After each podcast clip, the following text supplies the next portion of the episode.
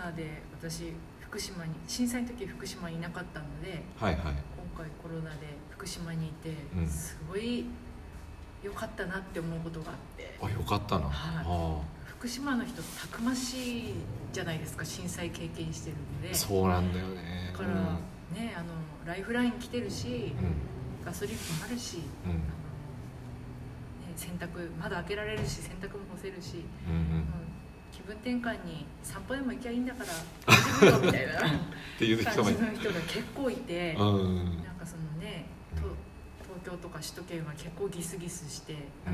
隣近所を干渉しないっていうのが都会の,、ね、あの暗黙のルールだったのが結構干渉するようになって大変だったみたいなので、ああいやなんていい時に福島にいさせてもらってって思うのと、うん。それだけ大変な思いをうん。経験を、あのされ皆さんされたんだなっていうのと、うん。なんか両方すごく感じて。ねえなんか。で結構あの時に感じたことを忘れてたけど今回で思い出したっていうのも結構聞きましたね。ああその食べ物のこととか、はいはい。自然環境のこととかあのそういうことも、うんうん。あの普段の生活の一部なんだっていうのを、あのなんだよねなんていうのを、うん。あの結構聞きましたねから。普段から話しておくことってなんかくだらない話でもなんかすごく大事だなと思うんですよ。なんかあの時に気づいて商店街のこととかってなんか、ね、田舎に住んでるの分かんないじゃないですか。なんかずっとスーパー買いに行ってたりとかすると近所で八百屋さんもさ魚屋さんとかあるのになんかその時初めてこう気づくみたいな、うん。ここにこうこれがあったんだみたいな、全然話したこともないっていうかすごい近いのにあの時はなんかそれ反省したというか普段話しとけばよかったのにこういうこうなんか有事の時になって初めて話すってやっぱダメだなと思ってそうコロナの時にこうラジオ始めようって思ったきっかけってそれなんですよ。なんか普段からくだらない話とかなんかしておかないとなんかダメだなというかすごい抽象的でなんか分かりづらいんですけど。つながりがあるのとないのとでは、違う違うんですよやっぱり、うん、あ話ねなんか残しといてあの聞き流してもらったりとかこうすればいいかなっていうのがなんかうん。あの時にこう重要だったのってなんかパーラーみたいなこうパチンコ屋さんの街にあるとか八百屋のパーラーとかなんかああいうのってこう街そのお買い物行った時あどんどんなくなってってんなみたいな。で買い物行くだけじゃなくてこう話してこう集える場所っていうカフェとはまだもうちょっと違くてお店入ってってこう知らない人同士も話したりとかするような場ってなんか欲しいなって思ったのがなんかパーラークマンドって始めたきっかけなんですよ。そう。でもなかなか話せないですよね。頼んではいるんだけどだから本田さん来てもらったらすげえなんかありがたくて。そう。で梅田さんとかにもねなんか声かけて「ぜひお願いします」って「いいよ」って言ってくれるんだけどなかなか話す時間って考えるとなんか大変だろうなって思っちゃったりとかして。タイミングとかね。あるかもしれない。そう一人でお料理作ってるとやっぱりね大変だろうしって思うと。あ梅田さんとゆういちさんのラジオ聞きたすいごいですねすごい話したいんですよ。多分本当に5回シリーズぐらいになっちゃうと思うんです熱すぎて。僕なんかずっと聞いてるだだけだと思うんですけど。いや2人の関係性がすごいあの深い関係性なんだなって思いました。あの時あの仙台の仙台で会った時に。なんかただ仲がいいっていうんじゃなくて。うん。なんかすごい密な関係性っていうか素敵だなと思った印象があります。あ本当に？なんかそれはありがたいです。なんか梅田さんが梅田さんっぽい人連れてきたなっていうのが最初の本田さんの印象。どうどういう感じですか？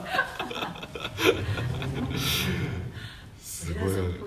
目キラキラした人来たなっていうのが最初の印象だったななんか。そうですか。うんあなんかすごいこう食べることとか好きそうな人。梅田さんとは最初目だった時もそうだったんだけどすごいこう目が キラキラしてるなっていうのがなんか印象で。そうですね皆さんね。好きなこと話す時の目がやっぱ違うんですよやっぱり、ね。イタリアやっぱなんだろうななんか何に悩んでるのかなって思う時とかこういうふうに料理ししてんのってこうイタリアの郷土料理とかに落とし込んだ時にどうかなとかいうのをすごい真剣に悩んで真剣に話してくれるからだからなんかずっと聞きたいんですよね、うんあそういうことなんだみたいな。その時のなんかキラキラ感をあの本田さんに感じましたよ初めて会った時、うん。えー、嬉しい。キラキラしてたんなら嬉しいです。そうだからなんか連れてきたけどおあ圧を感じたもんおっとって。熱そうそうそう。緊張してただけかもしれないですよ。前前振りもあったんでなんはいかそのオリーブオイルの朝倉さんのスタッフさんでっていうのを言われててあのオリーブオイルのっていうのがなんかあって緊張していったのがなんか初めてだったな。私も緊張ししましたあの時。面白かったですけどね。いろんなインポーターさんもたくさんいて。ねえなんかなんかややってはいるみたいですよねあのイベントね。あそのそうなんですね。もちろんなんかコロナ禍だからそのお店の方たちだけとか人数制限してとかやってはいるみたいだけど、そうかそうか。そしたらさ出店じゃなくてもうん、機会があったらまた行きたいですね。ああぜぜひ。そうですね。そうなんかもう一個聞きたかったんだよなんか全然違う話だったんだけど。あのラジオ始まる前にさなんかせっかく飲食の話したから、あの山形行った話聞きたかったんだけど、山形あプルピエに行ってきたでしょ。はい。ういや美味しかったです。それしかなんだろう。本田さんも飲むから泊ま泊まりで行ったの？泊まりで行きました。ああやっぱり、はい。あずっと行きたくてうん。何回か行くって決まって予約までしたけどダメになっちゃったりとかこうねって言ってたのに直前で一緒に行く人ダメになったりとかで行けなかったんですけどあはいはいはい。たまたま夏過ぎたくらいかな。うんうん。あの行ける機会ができて、はいはい。宿取って、は、はい。夕方からはいあのよしっていう感じでうん。行きました、すごい素敵なお店ですね。そうだね。あの夕方だったからなんか散策とかできなかったでしょ？フルピエ目指してってみたいな感じで、そうですね、早く行きたかったんですけど、うん。行けなくって、うん直接もうそこに直行しました。なあのその仙台のイベントの時には、うん。シェフにお会いしてうん。であとなんか他のとこのイベントでうん。あのオーナーさん？あオーナーさんって佐藤さん。佐藤さん。佐藤さんオーナーさんじゃない。佐藤さん佐藤さんには何かのイベントの時お会いしてはいもう武田さんと私一文字しか字が違わないのはいであそうだ。ああ多とは思えないんですよ。2回しか会ったことないんですけど。だかああはいはい。らなんかあのすごい印象に残っててうん。どういう料理するのか食べてみたいなと思ってうん。伺ってあの自然派のワインとあはいはい。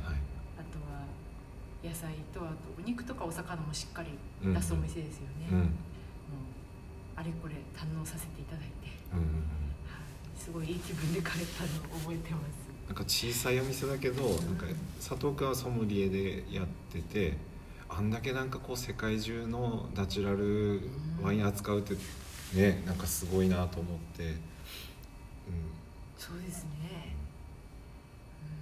うん。なんか飲んだことない大体酔っ払って忘れちゃうんですけど、うん。飲んだことないワインも飲ませてもらったような見たことないエチケットのとかもう全部飲んでみたかったですけどね。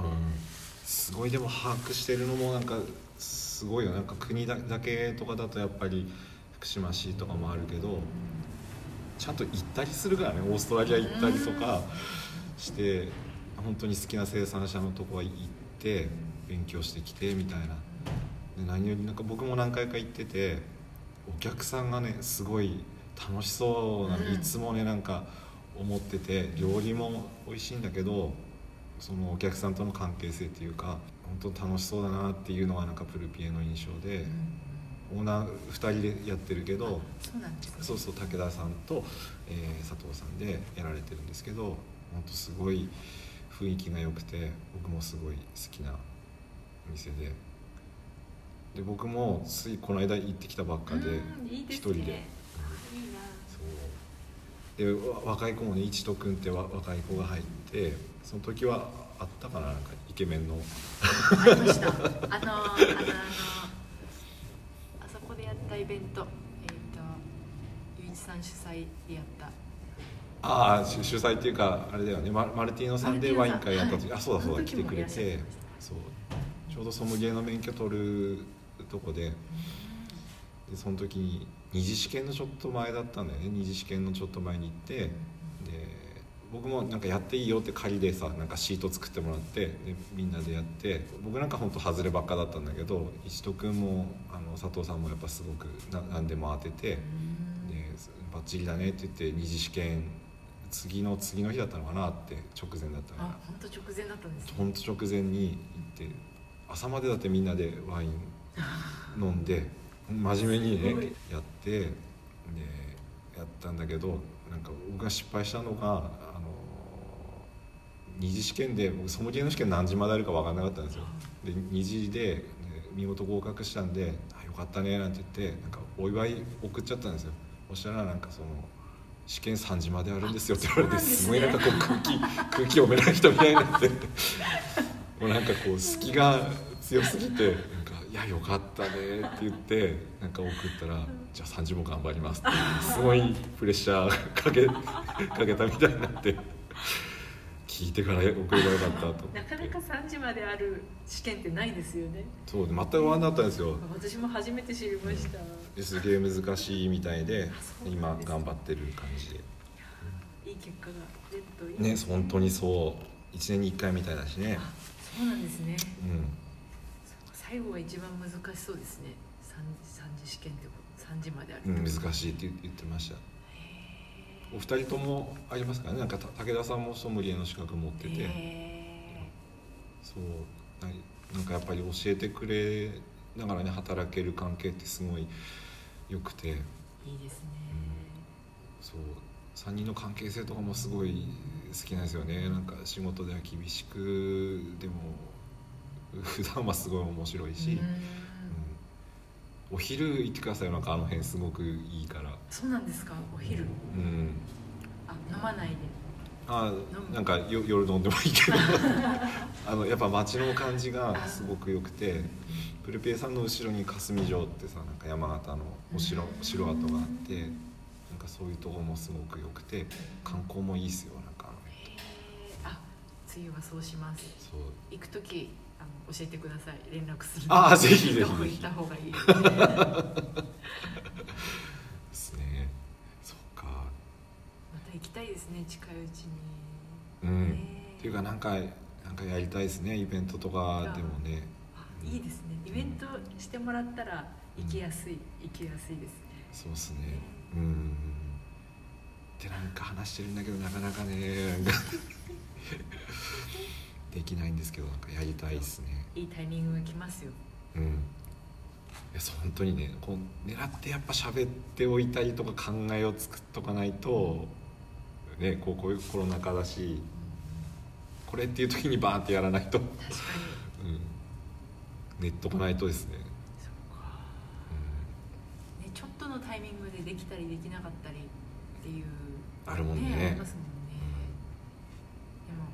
ってよやっていいイベントだったら多分大丈夫な時期にできますよ。本当にね。うん。ん、そうなんだよ。ななんかフード市場まだやりたいしなとかなんか楽しみです、うん。あれもすごく良かった。あのマルティーノさんのはいはいワイン会のね、うん。うん、あれはすごい考えて考えて持ってきてくれてそうですねやりたいですね。すごい言言われますね。なんか僕全然あの関係者じゃないんだけど。あそうなんですか？企画だと勝手に思ってて。じあのお手伝いした感じですよ。そうそうたまたまそのプルペイさんはお友達でっていうことでなんかこうどこれこういう企画あるんだけどどうかなみたいな取り継いだだけであと手伝わしてみたいなのうん。でそうそうそうもう勝手にもうゆういちさん企画だと思う。言われるんですけど違う違うんですよ。なんかお手伝いしただけです。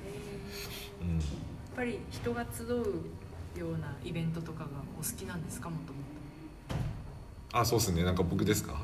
と、うん。なんかその伝えていななんだろうな。そう好きなんですよやっぱり。うん。そうそう形がお店とは違った形になるとまた違うこう化学反応が起きてそれも面白いですしね、そうだね。またそそれこそあれだね。なんかもう僕はなんか料理のベースというかなんかその食べ物のこと考えるのってやっぱイタリアのスローフードのことなのでなんか一番最初にその梅田さんからなんかその本書いたりとかさなんかして教えてもらった時になんか通じた感じがしたんだよね。こういうのこうよくないってこうスローフードってこうしてできたんだよ。みたいなのが今で言うさなんか SDGs とかもすごいこういい活動だけどああいうのこうトップダウンであの降りてきたものをみんなあこれやんなきゃねって気づく気づきじゃない？ではなくてスローフードってやっぱ市民運動で自分たちがこう気づかないとダメだよねっていうとこから始まったものでなんかこっちのこの考えっていいよねっていうんでこうあですよねっていうのがなんかあってなんか 共鳴したというかそうそういう話をこうイベントでしたいなと思うんですよ。食でなんかこういうのってもうそれこそ美味しいよねとかなんかワインとこれとこれと合わせて食べて飲んだら美味しいよねってとでそういうちっちゃい渦みたいなのがいっぱいこうできたらいいなが僕の願いです。やりたいなと思ってることです、うん。それぞれ違ってたとしてもね、かそこでこう意見をこう何話を聞いたりとか、うん、うん。うん感想をシェアしたりとかするだけでもこう知らなかった感覚を知れたりとか。そうなんかそういう時ってなんかそれな何現象っていうんだっけ？な何体験？ですか？何体験だっけ？はっていう感じのなんかそういうの増えていったらいいなって思いますね。うん。そういうイベントしたいです、ううん。ん、ですね。なんか僕の話しちゃったけどなんかいいです僕の話は、えうん。えなんかもういつもお話が面白いのでね喋りすぎちゃいますね。聞きたいことが多くて、うん。さっきのあの見せてもらったはいはいはい。野菜の。ああラディッキョタルティはい。タルティーボ、はい。うん、タルティーボ見てもらったらもうあれで僕満足です。もうイタリアのもの好きな人にこのタルティーボをようやくここまでできたよみたいな、初めてああやって作るんだっていうのを見せてもらって、うん。でそれで去年はうまくいかなかったから今年はこうしてとか、うん。うんそういうのってみねあの食べるだけじゃなくて、うん。作り方見せてもらうとあそんな風に作ってるんだとか,、うん。なんかその試行錯誤があってこの美味しさなんだとかうん。そういうのを聞くと本当に面白いのでああいつもなんかそういうふうにちゃんと言ってもらえるとありがたいですね。あとあのさっきのわさび菜の。わさびなのね。わさび菜がもうびっくりしました。うん。だって植え替えるんだ。刃物をみたいな感じで。うんうんうん。あれ？植え替えるのは？うん。なんで植え替えるんでしたっけ？植え替えるのはわさび菜についてはこう根っこを伸ばして冬場はやっぱりこうどんな野菜でもというかこう人参とか大根とか考えるとそうでしょ。冬場って伸びるじゃないですか。根っこが伸びるっていうイメージ。あれがこうわさび菜もそうで根っこがこうどんどん伸びてってそうすると根っこが強いから上の葉っぱを切ったとしてもまた葉っぱをこう伸ばしてくれるからそれをこうどんどんカットできるんですよ。下下の根っこと葉っぱってやっぱ連動しててそう。これあれですよ。なんか本田さんが今日持ってってくれるこれ、ま、豆持ってってくれるでしょ？スナップエンドウ、はい。あれあれも同じなんでそれ試してくださはい。うえっとう植え替えるってことですか？い植え替えるじゃない。これから植えるでしょ、はい。植えて冬場はいいんです。なんかあの優しく見守ってあの葉っぱがこうバサバサ触れないようにあの藁で工夫したりとかあのもみ殻巻いて葉っぱがこう風で触れないようにして見守ってあげて。雪の下でもいいんで。で春になってきたらあのそしたらこう葉っぱっていうか茎をカットしてあげるんですよ。はい。茎を。そう。今でもやっぱこう植えるには遅い時期なんですよね普通よりも。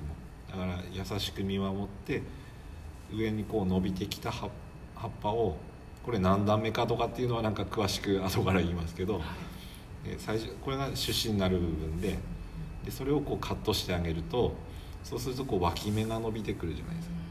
脇芽が伸びてきてってことは地下でもそのそれとつながってる根っこが伸びていくんですよ。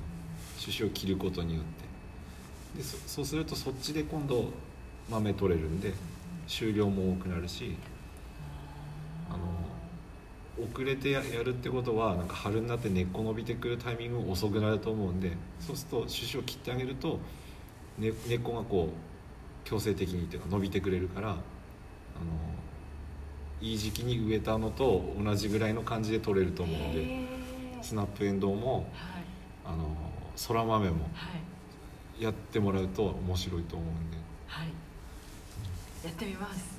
そら豆は必ずですね。必ず種子切ってあげてそう収量増えるしい横っちょので取ってあげるんですよ。はい。横っちょ伸びてきたやつで。あそうするといい感じ形がいいやつが揃って取れるんで。ーそうそう。ちょっと一工夫でこう変わってくるから豆は面白いですよ。ややってください。ぜへひ豆でやると納得するんですよ。あこういうことねっていう。なるほど。今年の春ねそら豆うん。の畑お邪魔させてもらってあそうだ。うん。春春でしたよね、うんうん。あんな風になるのかなっていう感じですけど、なる。頑張ります。あんまり手かけないでいいんですよ。なんかその、ま、豆はそんなに堆肥とかなんだろうこれはなんか語弊があるかもしれないけどそんなにこうなくてもいいっていうか自分でその窒素のあの固定化してくれるっていうか根っこに固定化してくれるので、えっと、それほど必要もないし、うん。カットしたりすると結構砂を伸びてくれるから納得するはずなんでこれぜひぜひやってください、はい。やってみます。はい。ありがとうございます。まあ、そんな感じだったんですけど、うん。もう一個聞いてもいいですか？あはいはい、カットとかでうん。あんなにあの豆が、うん。その春のそら豆とかいただいた時に、はい。はい味がものすごい上地さんの野菜って濃いじゃないですか。ああ豆の時言ってくれたのね。はいはい。あれはそのカットとかの影響です。それともそそれ以前の土の状態とか？ああとはなんかこうたくさんあるんだけど、えー、と豆系のやつはカニの柄を入れていてはい。そうそうそうカニの柄はなかなかその土の中でも分解しないから柄自体にその微生物がこうすくうみたいなコロニーになってでその殻のとこにその微生物がたくさん溜まってくれるからそうするとこう土も肥料もこう分解してくれるでしょ？それを狙ってるんですよ。そうするとそうだなんか説明が長くなっちゃうんですけどなんかカニ殻入れるとかそのぐらいがなんか工夫してる。すぐ微生物が住み着きやすく。住み着きやすくしてあげる。お家みたいな。そうそうお家を作ってあげる。そその感じですねなんか。そう肥料肥料をやるとかっていうのってその野菜にやるみたいな感覚じゃないじゃないですか。なんか微生物に食わして餌食わして それを分解して循環してしないとその野菜とかが吸うじゃないんだろう移行していくみたいなイメージ。彼らが働いたおかげででそうそうそう、まずみんなにうん、心地よい場所を提供して。提供してまあそれそれだけですね本当に。あーどうやったらそういう状況を作れるのかな見えんですか？なんか見えてる気がイメージイメージ。なんか会話してるような微生物ともうちょっとじゃあ住むとこ増やすねみたいな会話してるようなイメージを持つんですけど。もうそういう感じですね。でもそそういうのってさなんかほ本当に不幸期だけでやってる人とかに言わせると僕のやり方とは多分甘いんですけどでも塩梅ですねバランスっていうかお店並べるものって考えるとやっぱりトラクターも必要だし自分でその土を柔らかくすることとかも大事だなと思うので、うんお店並べるものだとこうみたいなバランスでやるのがなんか一番いいのかなって思います、うん、逆に話聞きたいですね。ほんとずーっとあの飛行機でやってる人の話とかね。すごいなと思うんでなんかほ本当にああいうのって循環じゃないですか。なんかそれがうまくいかなかったらねただ耕してないだけになっちゃうけど、うん。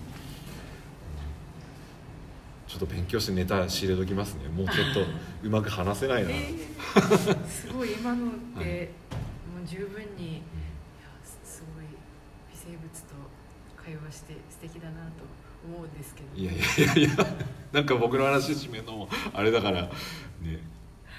よかったでも今日話聞けたので、私も。あとは。いつも勉強になります。知らないからやっぱりね私は家庭菜園レベルではいほとんどうまく家庭菜園の中でもうまくできてない方だと思うんですけどうん。それをやっぱりプロの方がこのこのこの味に野菜ねあの触らせてもらう機会が多いので私は。あの、うん。料理をする機会が多いから、うん。そうするといろんな方の野菜を触らせていただいてうんうん。そのイメージ持ったイメージがうん。あのつながる瞬間とか、はいはいはい。どうしてそうなるのかを教えてもらうとなるほどなと思うことが多くてそれがね自分の家庭菜園に活かせるかというと違うんですけどやっぱり知るとなんかそのありがたみも分かって面白いなと思うのでいつももう話をずっと聞いてしまうんですけど。いやいいんですよなんか僕の話は。なんか今日話聞けてよかったあです りがとうございます。なかなかねなんか会って話すとかないからよかったです。今日来てもらって。なんか時間大丈夫でした？なんか結構かかっちゃったけどありがとうございます。あれですか？大丈夫ですか？ああ全然道の駅は大 道今道の駅で撮ってるんですけど 道の駅は大丈夫なんだけど本田さんの予定とか大丈夫だったかなと思って。はい、じゃあ今日はこんな感じで、ははいい締めていきたいいきたいと思います。はい。えー、と今日のパーソナリティは、えー農家の菅野雄一と、えー今日はゲスト会でした、えーゲストは本田遥さん、えーありがとうございました。ありがとうございました、ぜひまた出てください。はい、ありがとうございます。一周回ったかな。はい、ありがとうございます。ありがとうございます、はい。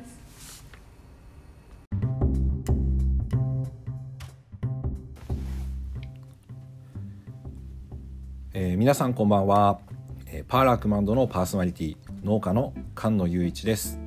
いつも聞いていただいてありがとうございます、えー今日の放送でパーラークマンドは49回目、おかげさまで2021年の年内にちょうど50回目を迎えられそうな感じです、これはですね本当に、ひとえに聞いていただいているリスナーの皆さんの励ましの声や温かいお手紙のおかげです、本当にありがとうございます、えー重ねてになりますけどもお礼のコメントを入れたいなと思っておりましてオープニングをただいま、え収録しています。いつも応援のお言葉本当にありがとうございます。2022年も自分たち自身も楽しみながらま少し緩い感じで誰でも立ち寄れる街のパーラーのような雰囲気の会話を楽しく続けていきたいと思っています、えーもう一つコメントを付け加えておきたいのですけどもあもう一つではないです。もう二つでした。二つあります、えー一つは一緒にこの番組を支えてもらってるパーソナリティの2人。山ちゃんと上神田さんにも大変感謝しています。え始まったばかりの頃は100回目標で放送します、えーなんて、冗談で話してましたけども、1年で半分まで来ました、えもちろんその100回を目標にするだけではなくてそれを超えて長く放送していけるように、え楽しくやっていきたいと思っています、えパーソナリティの2人の、えー山ちゃん上神田さん、えー本当にいつもありがとう、えそして、え先ほど2つコメントを残しておきたいと言っていたもう一つ、えこれが、え少し余談にはなりますけども伝えたいもう一つです。パーラクマンドの第47回でゲスト出演していただいた三平渡さんがポッドキャストラジオを始めました。これがすごく嬉しくてこの気持ちをリスナーの皆さんとも共有したくてそしてお伝えしたく聞いていただきたくて、ここでお話をしています、実はですね47回のゲスト会で、三平さんと、ラジオに収録、えーしてないところでかな、えー三平さんもお話がすごく面白かったので、えーラジオやっとやったらいいのにねとか、え冗談交じりに話したんですけども、えそしたらその翌週ぐらいですね、えすぐに、えポッドキャストラジオ、え始められまして、えこれが配信アプリのアンカーというアプリで、え始められたんですけども登録しておくと、えスマホに、えバナーで、誰々さんが、えラジオを始めました。みたいな感じのが、えバナーで上がってくるんですけども、えこれが初めて、え三平さんの名前で三平渡さんがラジオを始めました。というのがバナーで入ってきて、え僕はその時一人でお酒を飲んでたんですけども、えリアルにお酒を吹き出してしまいまして、え笑ったというのもあるんだけど、え何よりすごく、え嬉しくてですね、えこれを伝えたくて、え今、えコメントを残してるんです。えー、まあ余談にはなりますけど、え僕は今44歳、えー、えー、本当におじさん中のおじさんです、えー、この年になって年代の離れた、え若い友人が新しく一人できたっていうのが、え今年の年末の、え本当に嬉しい、えことの出来事のね、え一つなんです、え三平さんのラジオのことをちょっとお話しておきたいんですけど、えラジオの名前は、え自分探求ラジオと言います、え自分探求ラジオ、えこの内容はですねあその前に三平さんは、え聖光学院の数学の先生をされてます。でこの数学の、えー、教員がというところがポイントですね、えー、彼の番組の説明を引用しますとこの番組は正解が一つしかない数学教員が、え、勉強って何だろうという問いに向き合いながら自分と皆さんの思考をリノベーションしていく番組です。そして毎回さまざまなゲストをお招きしてこの問いに対しての答えを探求していきます。ということですね、えー、これ今皆さんにお伝えしたくて、えー、というのも、えー、三平さんのラジオ、えちょうど始まったばっかりなんですね、え先日ちょうど本番の第1回目がアップされたばかりで。でこれを探して、えー、ぜひ聞いていただきたくて。で探し方は、え簡単です、えいろんなポッドキャストアプリでえ、聞いたりできるんですけども、え、名前が自分探求ラジオと、え検索するとすぐ出てきます。で、えちょっと探すのに、え気をつけていただきたいポイントが、え自分探求の、え探求という漢字ですね。これが、え極めるという意味の方の探求ですね。研究の究です。これを気をつけて検索すると出てきます、え自分探求ラジオ。聖光学院の三平渡先生のポッドキャストです、えー、ぜひ探して聞いてみてください。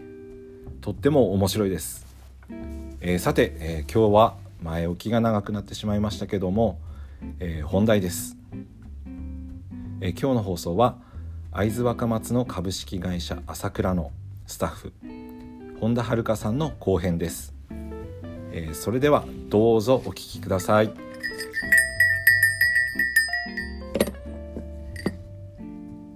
パーラークマンド始まります。